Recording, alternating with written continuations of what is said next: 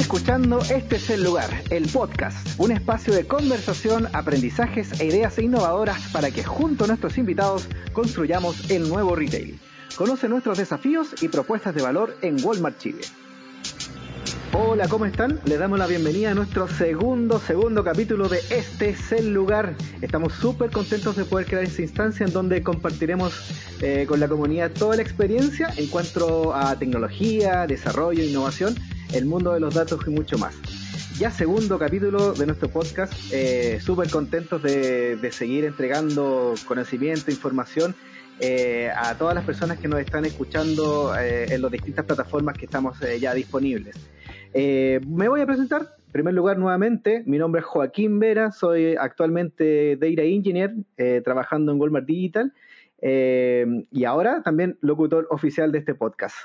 En esta oportunidad no me encuentro solo, estoy con don Ricardo Gaete, que se va a presentar ahí solo para que sepamos algo más de él. Ricardo, ¿cómo estás? Hola, hola Juaco, muy bien. Yo actualmente soy eh, Engineer Manager en Walmart, llevo dos años y medio en la compañía, eh, me, apasionan todos estos temas de la tecnología y me encanta el que podamos abrirnos espacio a compartir con la comunidad y no solo, como, como lo repito siempre, eh, ir a buscar temas en la comunidad también hay un momento en que tenemos que compartirlo. Y eso, entretenidísimo, ojalá que sea un buen capítulo. Sí, esperemos que sí, y yo estoy seguro que sí, porque vamos a comenzar de inmediato entonces con la entrevista. En nuestro segundo capítulo eh, abordaremos un tema súper, súper interesante. Eh, para hoy nos corresponde paradigmas en la programación. Y para hablar de esto teníamos que considerar un gran invitado. Obviamente, dentro de Walmart Digital buscamos a los mejores para que estén en este podcast. Y es así como hoy nos acompaña Ernesto Fuentes, Technical Lead de Supermercado On Demand de Walmart Digital. Ernesto, ¿cómo estás? Hola Ricardo, hola Joaquín, muy bien, muy bien por acá. Súper emocionado de estar en el podcast y de poder contribuir con todo lo que pueda en este tema que me apasiona cantidad y es interesante. Sea, me presento también eh, por acá para que los, los, los, que nos escuchan también me conozcan un poco. Yo soy Technical Lead dentro de la tribu de Supermercado On Demand en, en Walmart. Llevo trabajando acá ya como tres años y ha significado una, una oportunidad impresionante de crecimiento profesional para mí. ¿eh? Trabajar en esta compañía. He podido aprender muchísimo y, y compartir en un entorno donde se respira crecimiento. Eh, soy cubano, para los que no noten mi acento, y bueno, creo que básicamente eso, ¿no? Como introducción. Increíble la, la, diversidad que tenemos en Walmart, es impresionante y eso a mí me encanta. Súper, súper. Oye, Ernesto, cuéntanos un poquito de tu historia aquí dentro de Walmart. Yo llegué y tú ya estabas aquí hace, hace rato. bueno, Walmart, Walmart comenzó su proceso de transformación digital hace tres años, eh, a finales de 2018, sobre esta época más o menos. Y yo me acuerdo que fui, eh, me convocó David Muñoz, que trabajó con nosotros durante mucho tiempo, y, y me dijo, oye, mira, tenemos este proyecto interesante y yo creo que tú serías espectacular eh, para ayudarnos en, este desafío, ¿no? En ese momento eres desarrollador. Y partimos en Walmart sobre esta fecha, hace tres años, con la proceso de transformación digital y partí siendo desarrollador de la plataforma de medios de pagos.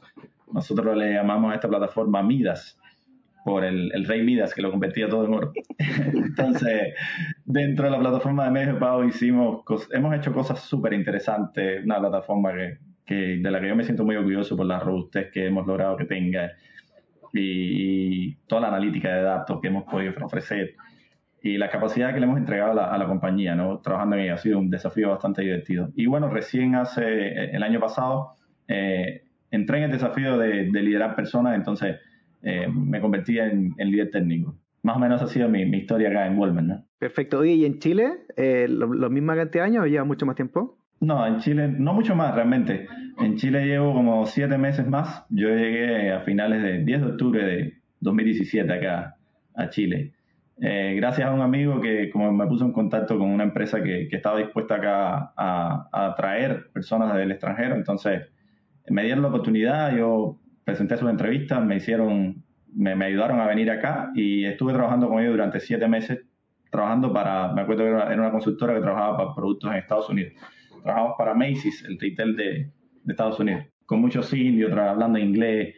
Súper interesante también aquella oportunidad. Pero bueno, cuando David me comenta sobre la oportunidad de Walmart, eh, y todo lo que estaban haciendo y lo que pretendían hacer, yo dije, bueno, me parece que, que es tremenda oportunidad para mi crecimiento profesional, vamos allá. Y desde el momento estoy acá, me encanta trabajar en esta compañía y todos los desafíos que tenemos.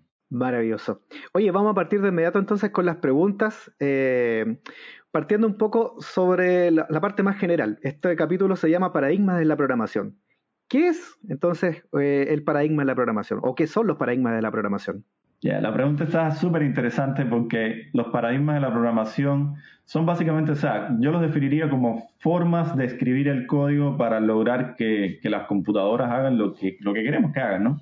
Pero básicamente imponen restricciones, o sea, y si nos vamos a ver en, a partir de su origen, podemos como remarcar tres grandes paradigmas que han dominado la industria, aunque hay más, pero no son muy conocidos. Está, en términos generales, está el primer paradigma de programación que yo creo que, existió fue el, paradigma de la programación funcional. Incluso existió en, 1930 y algo, los años 30, y, nació desde, el, desde una rama de la matemática que, que se llamó el cálculo lambda antes de que existieran incluso los computadores que conocemos hoy, ya los matemáticos se planteaban eh, cómo describir procesos y programar, ¿no?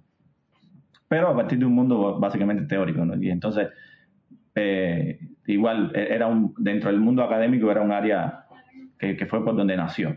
Pero luego, luego lo que el, paradigma que se vino a apoderar de la industria fue el paradigma de, la programación procedural o imperativa, que el que lo popularizó fue Distra, eh, Edge, Edge Distra se llama el matemático que popularizó esto, que, es una de las personas que más ha contribuido a la ciencia de la computación en términos generales, teoría de grafos, tiene muchos papers, es una persona que es magnífica.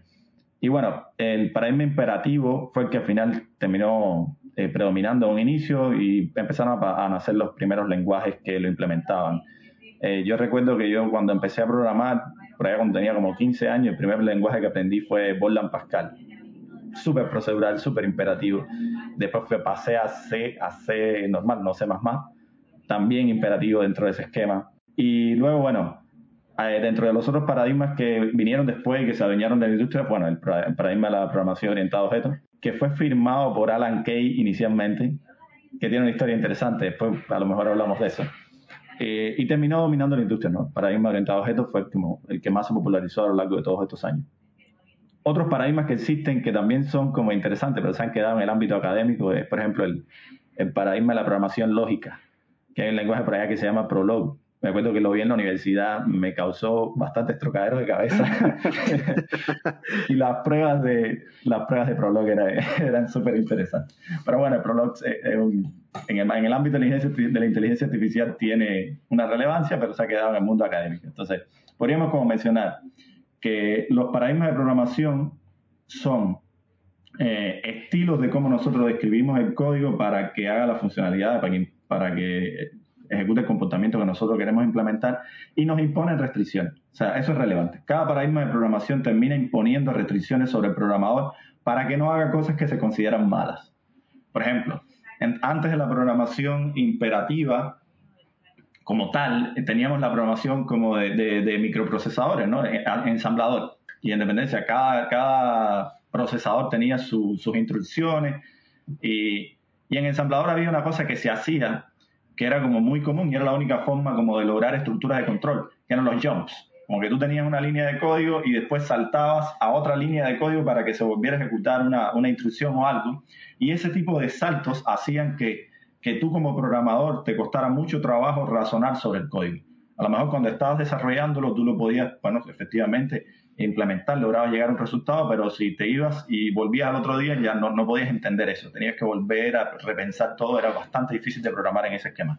Entonces, el paradigma de la programación imperativa lo primero que dijo fue, yo no quiero que nadie use el GoTo, que en este caso eran los jumps en la programación de ensamblador, pero eso se, trasladó a, a, los lenguajes más modernos con una instrucción que se llamaba GoTo. Y entonces, me acuerdo que el libro de programación de Pascal con el que yo aprendí decía, programación en Pascal, evitamos el uso del GoTo. Era como remarcado, esto no lo queremos hacer. Y en la programación imperativa eso es como importante. Luego en la programación funcional, eh, las restricciones que impone la programación funcional se van más al punto de que, bueno, las asignaciones son malas, las sentencias son malas. O sea, estar cambiando los valores de las variables es malo y no queremos hacer eso. Entonces, la programación funcional se vuelve, por tanto, un esquema que es mucho más declarativo y evita esto. Y luego la programación orientada a objetos viene a ser eh, también dentro de las restricciones que impone, que impone, viene a ser la organización del código. Yo, quiero, yo quiero agrupar lo que es el estado con el comportamiento porque eso le da un, sentido, una unidad lógica y de esa manera puedo organizar el código, por ahí se van las restricciones. Eh, más o menos Los paradigmas generalmente podríamos como decir que son formas de escribir el código para expresar nuestra intención de, de cara a lo que queremos que suceda en la computadora, que nos imponen restricciones y nos imponen una, una manera de, de organizar la información para poder razonar y para poder evolucionar este código. Qué buena respuesta, Ernesto, bien, completa. Este es el lugar para disruptivos y valientes que quieren reescribir las reglas y desafiar lo establecido. ¿Te atreves a ser protagonista? Revisa las oportunidades que tenemos para ti en www.somoswalmartchile.cl. Oye, tomando un poco de, de, de esta descripción que haces, dijiste que partiste a los 15 años utilizando un lenguaje imperativo dentro de toda esta trayectoria, de toda esta experiencia que has tenido, ¿qué, sería para ti lo más rescatable o lo que más te gusta de los del paradigma imperativo de programación? O sea, del paradigma imperativo lo que más yo rescato es que es como bastante natural pensar a la hora de resolver problemas, diseñar algoritmos. Al final, lo que hacemos en el mundo de la programación es resolver problemas. Y aunque y, todos los problemas tienen un grupo, los algoritmos son la base de esos problemas, ¿no? los pasos que nosotros ejecutamos para que esta solución se lleve a cabo. Entonces, la programación imperativa viene a, remembrar un poco eso, cómo nuestro cerebro piensa. ¿no? Si, nosotros tenemos un problema determinado, muchas veces no somos capaces de decir, bueno, este problema yo lo sé resolver todo de una. Yo lo tengo que dividir en pedacitos, ¿no? Y dice, bueno, perfecto, para llegar a este objetivo tengo que hacer esto primero, esto después, esto después. Y en el momento en que tu mente ya tú haces eso, ya estás diseñando un algoritmo. Entonces la programación imperativa es como muy ad hoc a ese proceso de pensamiento, ¿no? Como que tú llegas y dices, bueno, primer paso, ¿cómo lo implemento? Cuando voy a implementar, bueno, para lograr esto tengo que hacer este y este de paso. Y cuando vas programando de esa manera, al final tu código es imperativo, pero demuestra cómo tú fuiste pensando para llegar al resultado. Entonces yo creo que eso es como lo más relevante, ¿no? Entonces, la programación imperativa para mí sería eso, Perfecto, Ernesto. Oye, eh, hablando un poco de, todos estos paradigmas, eh, no, mencionas harto que, en el fondo todo esto va enfocado en resolver eh, problemas que, nos enfrentamos día a día los, programadores. en base a esto, para enfrentando frente a algún problema, ¿cómo diferencio o cuándo elijo o, por ejemplo, ¿cuándo puedo ocupar un paradigma declarativo o programación orientada a objetos? ¿Cuándo diferencio esto? Bien, ahí hay, varios, hay, hay, varias consideraciones, varios aspectos que hay que tener en cuenta cuando tú vas en este sentido. Primero, que dominen los dos. O sea, si tú vas a plantearte la opción de decir, bueno, quiero ir por este camino o por este camino, tienes que dominar muy bien los dos paradigmas. Y eso de por sí es algo bastante difícil de lograr. Yo, yo la verdad no conozco muchas personas que sean capaces de llegar a eso. Yo mismo estoy en proceso de crecimiento en ese sentido. Una cosa que sí recomiendo a todos los desarrolladores, a todos que les guste la industria del desarrollo, si, está, si tiene mucho dominio sobre un paradigma, eh, intente aprender otro. Intente aprender otro. Eso va a ser un, antes y un después en su carrera como profesional. Para mí lo fue. Y, bueno, en términos generales, volviendo a la pregunta, eh, va a depender mucho del tipo de problema que tú quieras resolver también. Por ejemplo, si hablamos en el ámbito del, del Machine Learning o la inteligencia artificial, que, son ámbitos en los que generalmente tú quieres hacer muchos cálculos en muy poco tiempo, pero muchos cálculos muy independientes, ¿no? Generalmente, si te vas a Machine Learning, yo quiero entrenar, no sé, una red neuronal, y esta red neuronal al final, para entrenarle, tengo que hacer un grupo de cálculos, pero eso tengo que replicarlo miles y miles y millones de veces. Probablemente yo quiera aprovechar mucho eh, capacidades de concurrencia o paralelismo, ¿no? Entonces, si yo estoy ante un problema en el que la concurrencia el paralelismo es muy relevante, lo más probable es que tú quieras utilizar algún paradigma declarativo. ¿Por qué declarativo funcional, o lo que más te ayude, ¿no? En ese sentido. ¿Por qué? Por un grupo de propiedades que tienen este tipo de, de, paradigma o que te cumpla, que te ayuda al paradigma, que te hacen que ese trabajo sea más sencillo y, más fácil de, de, evaluar. Ahora, por otro lado, si tú tienes un problema que está muy asociado a la construcción o una representación del mundo real, vamos a suponer, estás construyendo un simulador, estás, estás construyendo un videojuego, generalmente tú vas a querer organizar muy bien la información y el comportamiento. Y en ese tipo de escenario, la programación orientada a objetos más tradicional como la conocemos hoy probablemente sea más útil para ti a la hora de que la mayoría del código que tú vas a tener va a, estar, va a, representar mejor lo que tú quieres programar. Entonces, va a depender, resumiendo un poco, va a depender, va a depender primero de tus conocimientos, de qué tan, de tan avanzado tú seas en los dos esquemas, que tanto lo entiendas, que tanto tú seas capaz de pensar de esa manera, aunque eso es un cambio relevante. Cuando hay un paradigma de programación, cuando vamos a, a programar un paradigma determinado, nuestra mente se mueve de una forma que no es igual cuando lo haces con otro paradigma, porque los conceptos, hay conceptos y reglas importantes que hay que respetar en cada uno, que son estas restricciones de las que hablábamos antes, y eso nos obliga a pensar de una forma distinta. Oye, y lo que pasa es que estuve leyendo uh, para culturizarme un poco antes acá de la entrevista y apareció un concepto también de programación reactiva. ¿Esto tiene algo que ver con, con la declarativa o la programación orientada a objetos? Sí, definitivamente lo podemos asociar con la, la, la, la programación eh, declarativa. Definitivamente lo podemos asociar. Y básicamente la, programación reactiva se basa en el patrón de, de la programación orientada a objetos observer, ¿no? En el que yo tengo una entidad, un objeto, una pieza de código que va emitiendo cambios, que va diciendo, mira, ahora soy uno, ahora soy dos, ahora soy tres, y tengo otra pieza de código que está constantemente escuchando estos cambios y a partir de estos cambios reacciona y ejecuta cosas. Pero cuando tú te vas a las herramientas, eso es la función, la programación reactiva se basa en esto. Pero cuando te vas a herramientas que la implementan, generalmente terminas con un código que es muy declarativo porque, porque la mayoría de las herramientas han, evolucionado a ese nivel, a esa forma. Cuando te vas allá, te encuentras mucha relación, mucha relación. Y herramientas, por ejemplo, los que interesados en esto pueden buscar herramientas como RX en todas sus variantes de lenguaje, RX Java, RX JavaScript, RX, lo que sea, tiene para todos los lenguajes. Y, y, bueno, también los sistemas distribuidos se alimentan un poco de esto, pero ya a otra escala, ¿no? A una escala más de arquitectura. Eso, por ahí con la programación reactiva. Qué entretenido, qué entretenido el tema, me tiene ahí intrigado todavía. Y Ernesto, comentaste sobre aprender otro paradigma. ¿Cuál sería tu consejo para, para, las personas que están recién entrando en este mundo para aprender de mejor manera y más rápido un paradigma nuevo? ¿Cómo, lo hiciste tú? Y, segundo, voy a dejar ahí la otra pregunta también, es ¿Qué opinas de los lenguajes de programación que mezclan paradigmas? Como por ejemplo las últimas versiones de Java que tienen programación funcional, programación orientada a objetos, procedural por imperativa, etcétera. Eh, respecto a la primera pregunta, caminos de aprendizaje. Mira, yo creo que hay dos, hay dos, dos caminos. Yo visualizo dos caminos que son como los más relevantes.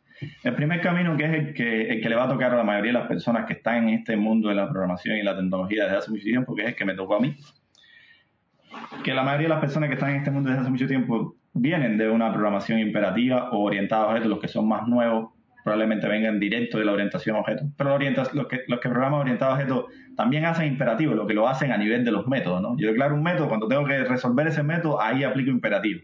Entonces al final los dos como que se mezclan. Pero los que vienen de este mundo, eh, el camino que yo hice, ¿no? El camino que yo hice fue tomar, por ejemplo, JavaScript, que era mi lenguaje el lenguaje que más dominé, que más dominaba, ¿no? En, ya cuando estaba como profesional. Antes de cuando estaba como estudiante, el lenguaje que más dominaba era C++. Pero cuando empecé como profesional, eh, empecé con Java y al final me especialicé en JavaScript. Y tuve la, la, suerte también de que JavaScript es un lenguaje que te permite programar en tanto funcional como, eh, como orientado a objetos, como imperativo. Es un, un lenguaje multiparadigma. Y en ese sentido, lo que yo hice fue primero buscar libros de gente que le interesaba el tema y gente que, que tiene muy buenas referencias y te ayudan a entender un poco por arriba de qué va la programación funcional y cómo aplicarla en JavaScript. Eso me dio a mí como una visión inicial muy interesante. Luego, después de eso, pero, pero me quedé como en un nivel, ¿no? Me quedé en, en, un nivel como básico e intermedio. Porque luego, o sea, JavaScript como lenguaje tampoco es como que que esté muy orientado a la parte funcional. Es paradigma y no, y no trata de ser ni mejor en programación orientada a objetos ni mejor en funcional. Es como mezcla mucho las cosas, tiene su propia forma de hacer las cosas. Hay mucha gente que lo critica, realmente como lenguaje tiene muchas oportunidades mejor. Pero viene, viene también debido a la historia que ha tenido.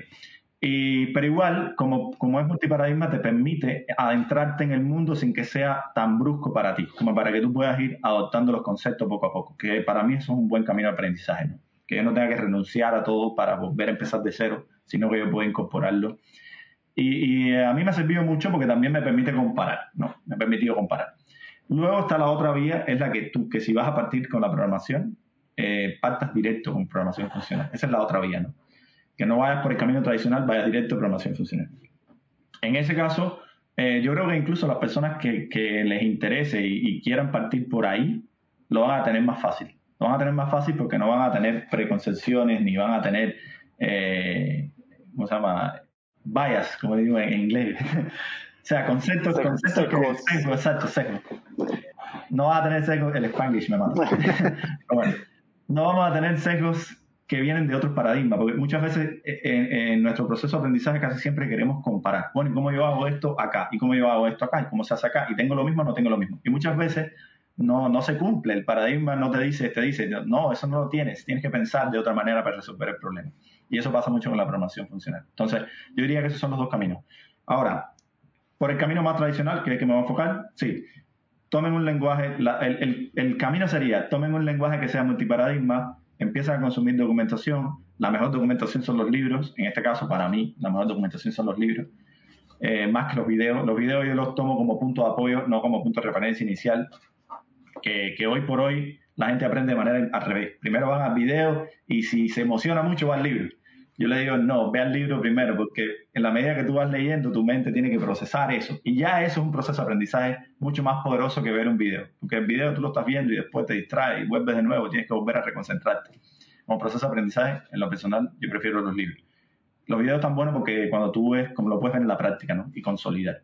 Pero yo recomiendo eso, ¿no? Un lenguaje multiparadigma, que puedas empezar a entender los conceptos, que aprendas los primeros conceptos, los primeros niveles y ya después, si te emocionas, entonces ya llévate, vete a otro nivel y utiliza un lenguaje que sea mucho más funcional y aprende programación funcional con un lenguaje funcional. Ya ese es como el último nivel y ahí sí lo vas a entender todo de verdad. Ahí es cuando vas a, apropiarte del conocimiento de verdad. La segunda pregunta que me hiciste, Ricardo, eh, ¿me la puedes repetir? Sí, cómo no. Que te decía, ¿qué, ¿qué opinas tú de los lenguajes que que mezclan estos paradigmas, como por ejemplo, lo comentaste, JavaScript, Java también, programación, lenguajes que tienen todos los tipos de programación. ¿Cuál es tu opinión respecto a eso? Hay una cuestión interesante con eso, que es lo que yo creo que ha pasado, ¿no? O sea, la programación funcional tenía una debilidad cuando, cuando nació el paradigma. De hecho, uno de los primeros lenguajes así como de alto nivel que nació fue un lenguaje funcional, el lenguaje Lisp, eh, fue uno de los primeros. Pero o sea, programar en Lisp es bastante, el código no te va a quedar bonito. el que ha visto código en Lisp no le va a quedar bonito. entonces, el tema que tienes es que para tu programar funcional y que, te, y que tú entiendas bien el código y que tú te sientas cómodo con ese código, sobre todo si vienes de un mundo imperativo, necesitas un lenguaje que te ayude. Porque si no, el código se te va a llenar de símbolos. Cuando el código se te llena de símbolos, nuestra mente le cuesta más procesar a no ser que esté adaptado. Hay un proceso de adaptación que tienes que tener para poder, para que muchos de esos conceptos no tengas ni que pensar en ellos, ¿no? Ya los entiendas. Es como el idioma, ¿no? Yo te digo casa y tú, tú no, no, no piensas, bueno, la casa, ¿qué significa? No, no, ya tú tienes eso interiorizado. Entonces, pasa lo mismo con el código. Ahora, la programación funcional, lo vi antes. Antes no teníamos, no teníamos tanto poder de cómputo para aprovechar eh, los lenguajes funcionales como, para poder trabajar en lenguajes funcionales cómodamente. Porque hay un principio de la programación funcional y es que no existen las estructuras iterativas, no existen los for, por ejemplo, o el do while, el while, eso no se recomienda, no, queremos que se use eso. ¿Y qué es lo que usamos en, esa, en ese tipo de cuestiones, ante ese tipo de problemas? Lo que usamos es la recursividad. Pero la recursividad tiene el problema de los recursos, porque eh, lleno la memoria es un, proceso recursivo constantemente, lleno el stack, se explota, stack overflow, tenemos errores y, y no es muy performant en ese sentido. Entonces, necesitamos lenguajes que aprovechen eh, este, este, la recursividad, la puedan hacer bien y también las estructuras inmutables, pero necesitamos lenguajes que nos ayuden para poder hacerlo. Entonces, ¿qué es lo que ha pasado? El paradigma ha venido haciéndose más popular a lo largo de estos años, sobre todo desde el 2015 hacia acá. Es como ha, ha tenido más hype. Yo creo que el primer lenguaje que lo hizo como mainstream, así en la industria, fue Scala, uno de los que más ha aportado, así como en la industria, que, que la gente dijo, bueno, oh, aquí hay algo distinto. Eh, pero en realidad el papá de todos los lenguajes modernos funcionales es Haskell. Y, muchos de los lenguajes antiguos de hoy, como Java, eh, mismo JavaScript, han, han lo que han hecho es capturar funcionalidades de, de Haskell para implementarlo en el lenguaje propio precisamente para que la comunidad de programadores que se interesa por la programación funcional no escapen del lenguaje. Eso a Java le ha pasado mucho, a Java sobre todo. JavaScript no tanto, porque JavaScript ya, ya era multiparadigma desde el principio, por la forma en la que fue construido. Pero en el caso de Java le ha pasado mucho. O sea, como muchos programadores han dicho, bueno, me gusta esto que estoy viendo con el tema de la programación funcional, lo que está pasando, los lenguajes nuevos que están ocurriendo. Y bueno, estos lenguajes han dicho, oye, tenemos que ponerlo a las pilas y mejorar nuestro lenguaje, empezar a entregar nuevas capacidades y se han basado en muchas de las cosas que tiene Haskell, ha sido el, el, más, el lenguaje de referencia, ¿no? lo han empezado a implementar. O sea, lo cual no es malo, para mí es buenísimo que los lenguajes de programación eh, más de otros paradigmas implementen cosas de otro paradigma y se vuelvan híbridos.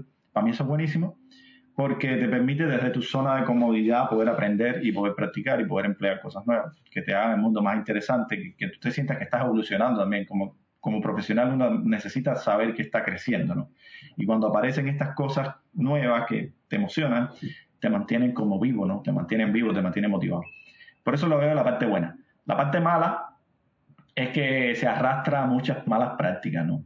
Porque la programación funcional, hay un grupo de principios que tú tienes que respetar, ¿no?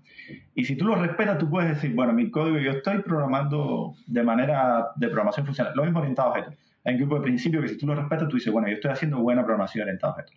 Cuando tienes estos lenguajes híbridos estás en esta fase de aprendizaje, lo más común que te va a ocurrir es que tú empieces a mezclar, porque todavía no dominas esos principios. Como no los dominas, tú dices, bueno, ya voy a utilizar un poquitico funcional aquí, un poquitico orientado a esto acá, y al final tu código se vuelve una cosa inconsistente, empiezas a violar un, principio de, un lado y al otro. Y ese es el peligro de los lenguajes multiparadigmas.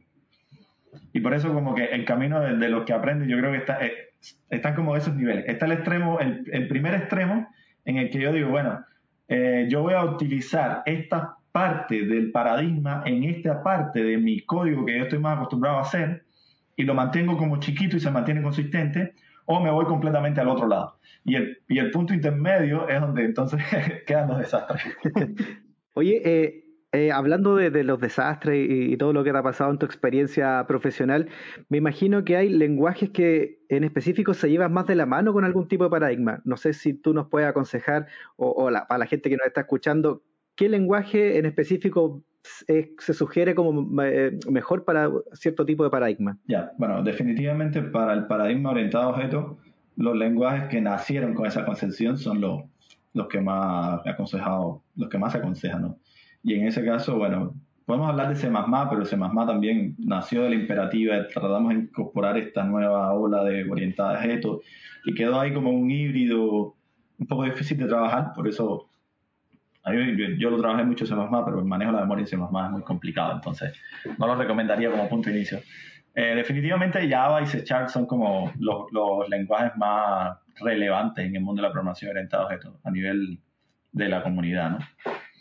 Por ahí después te aparece JavaScript, que lo tiene, pero tiene una forma especial de implementarlo. Eh, y si te vas entonces al mundo de la programación eh, funcional, lo que comentaba antes, el lenguaje por excelencia es Haskell, pero Haskell se ha quedado mucho en el mundo académico, ¿no? Es bastante, eh, es como la, la, programación funcional más pura, más pura, más pura, que para tú de verdad aprovechar el lenguaje necesitas tener muchos conceptos matemáticos, necesitas tener como toda la base de ciencia de la computación, más allá de la ingeniería, que, te va a ayudar a explotarlo de verdad. Eh, por tanto, es como el que más difícil de adoptar Pero por encima de, o sea, fuera de Haskell hay otros lenguajes que son como más amigables, ¿no? Para tú poder entrarle a la programación funcional y ahí, bueno, ahí tienes, si te vas a los más puros, tienes Clojure, que también está en el tema, dentro del ecosistema de Java, también se acerca más al mundo de la programación funcional pura. Eh, por ahí entonces tiene, ya empiezan los híbridos, que los híbridos hay algunos que se acercan más a la funcional y se alejan más del orientado a objetos, pero siguen siendo híbridos. Y ahí tenemos, por ejemplo, F Sharp, F Sharp, por la parte de .NET, que se integra muy bien con C es interoperable con el mundo de .NET. Por el lado de Java tienes Scala, que también se va más al lado funcional, pero es híbrido también y, entonces convive con el ecosistema de Java. Por el lado de bueno, en JavaScript, JavaScript, lo dije, JavaScript con todas las evoluciones que ha venido teniendo, lo puedes considerar híbrido y te puedes ir para un lado y para el otro. Yo creo que JavaScript está en el medio, no, no, se, no, no se va a, tan funcional ni tampoco tan orientado a objetos. No tiene esa tendencia. Y lenguajes modernos, por ejemplo, está más, más nuevos de última ola, está por ejemplo Rust, que también tiene una orientación funcional, pero funcional procedural. Rust es, es un lenguaje que no se va tanto a la orientación a objetos si pudiéramos como definirlo. Se queda más en el tema procedural, funcional. Y por otro lado tienes Golan, que es muy procedural. Yo de verdad no le recomiendo a nadie que utilice Golan, que intente hacer programación funcional. No sea orientado a objetos, pero funcional no les recomiendo que lo hagan. El código le va a quedar muy feo. Pero bueno, es como, el Golan es más procedural, muy, muy procedural. Y a ver, ¿qué otros lenguajes así como de, modernos así? Bueno, Dart, que, que lo desarrolló, bueno, este Apple, que es el desarrollador la, el nuevo lenguaje para desarrollar con Swift. Dart, que también es una mezcla híbrido y tiene también eh, de los dos. No, tampoco podría identificar si se va muy a un lado a otro. Eh, pero bueno, para los interesados, los que de verdad quieran saber por dónde irse y decir, bueno, vamos a suponer, yo quiero irme sobre todo el mundo funcional, porque el mundo orientado a objetos es como lo que más conocemos. En el mundo funcional declarativo, pueden buscar los mejores lenguajes. Para mí, los mejores lenguajes son los lenguajes que son de la familia ML. O Camel, ML, F Sharp es un ML. En el mundo de JavaScript hay, un, hay una adaptación que se llama PureScript. PureScript. Está Reason ML, que lo desarrolló Facebook. Que son todos estos lenguajes de la familia ML. Son muy buenos lenguajes para hacer programación funcional y para aprender y de verdad entender los conceptos. Y no, y no necesariamente tienes que irte como muy, muy al fondo como Haskell, ¿no? Cuando estás aprendiendo. Generalmente el que empieza en este mundo empieza por ahí, por la parte más básica, el híbrido, voy empezando, voy adentrando y poco a poco va llegando a Haskell. En algún momento llega a Haskell, si te gusta mucho, llega allá. Pero ya es como otro nivel. Igual es bien interesante, ¿no? Si estás aburrido de los ambientes tradicionales, transforma tu visión del trabajo y ven a romperla con nosotros. Ingresa a www.somoswalmartchile.cl.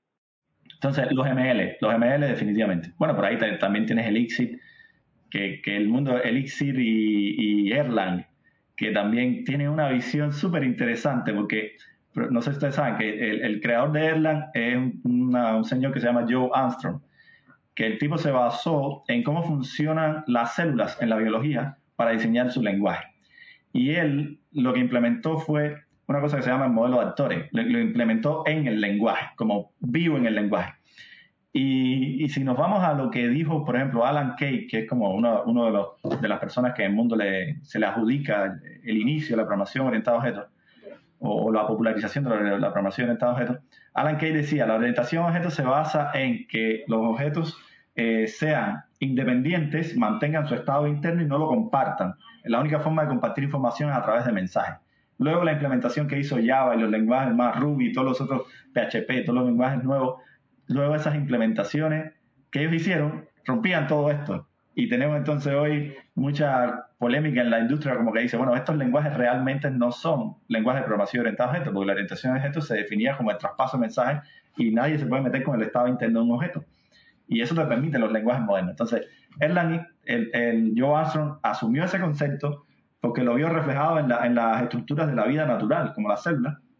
Y de, bueno, una célula no comparte estado con la otra, comparte información a través de sus membranas, que esos son los mensajes. Entonces, eso es lo que yo quiero.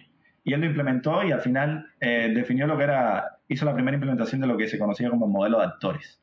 Que para mí esa es la verdadera programación orientada Entonces, eso está súper interesante. Y en, el mundo de Java, por ejemplo, el, el, tema de escala, eso también ha adquirido relevancia porque implementaron esta plataforma de, que se llama ACA, el framework de ACA, que es muy, muy relevante, también es una implementación del modelo de actores. En el mundo.net también tenemos implementación del modelo de actores.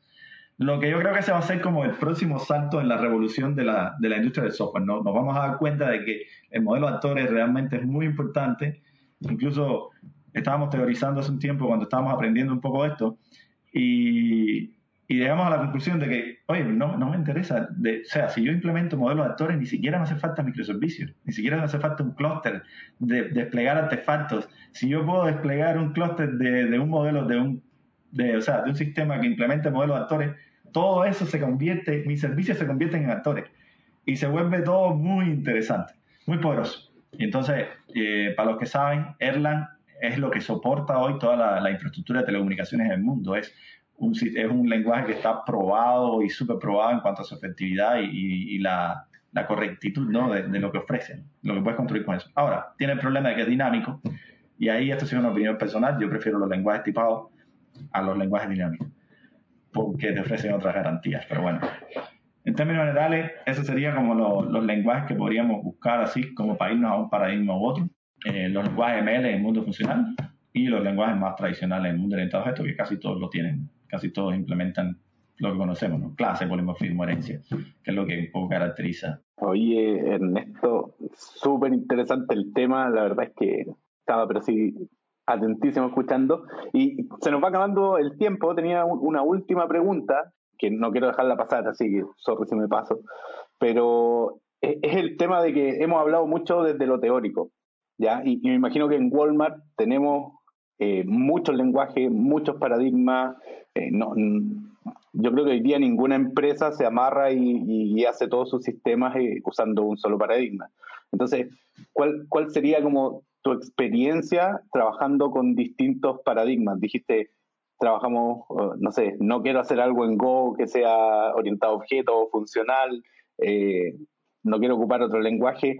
¿Tú crees que es bueno para las compañías, eh, para, la empresa, tener distintos lenguajes, distintos paradigmas? ¿Y cómo podría ser una buena forma de soportar, de soportar eso? O sea, ahí hay. La pregunta está buena y tiene varias aristas, ¿no? Yo creo que tiene varias aristas.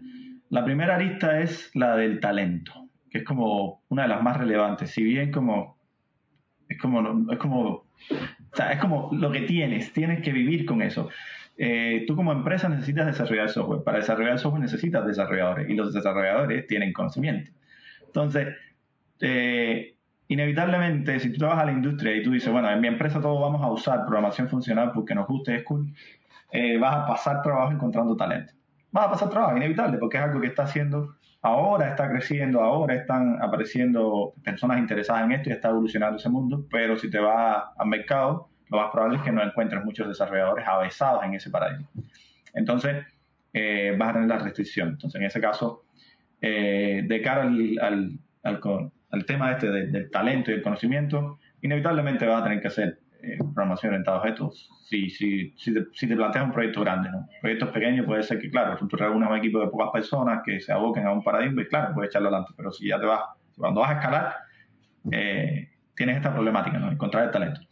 Luego está el otro, el, otro problemática de, la restricción y la innovación. O sea, hay un problema ahí. O sea, cuando tú tienes una empresa, y lo digo como por experiencia personal, cuando tú trabajas en una empresa en la que te dicen, no, aquí el único lenguaje que se usa es este, y el paradigma es este, y la forma de programar es esta, y no te puedes salir de ahí, y vamos haciéndolo durante 10 años, eso no es muy atractivo. No es muy atractivo para los profesionales en esta industria porque los profesionales en esta industria están constantemente buscando evolución.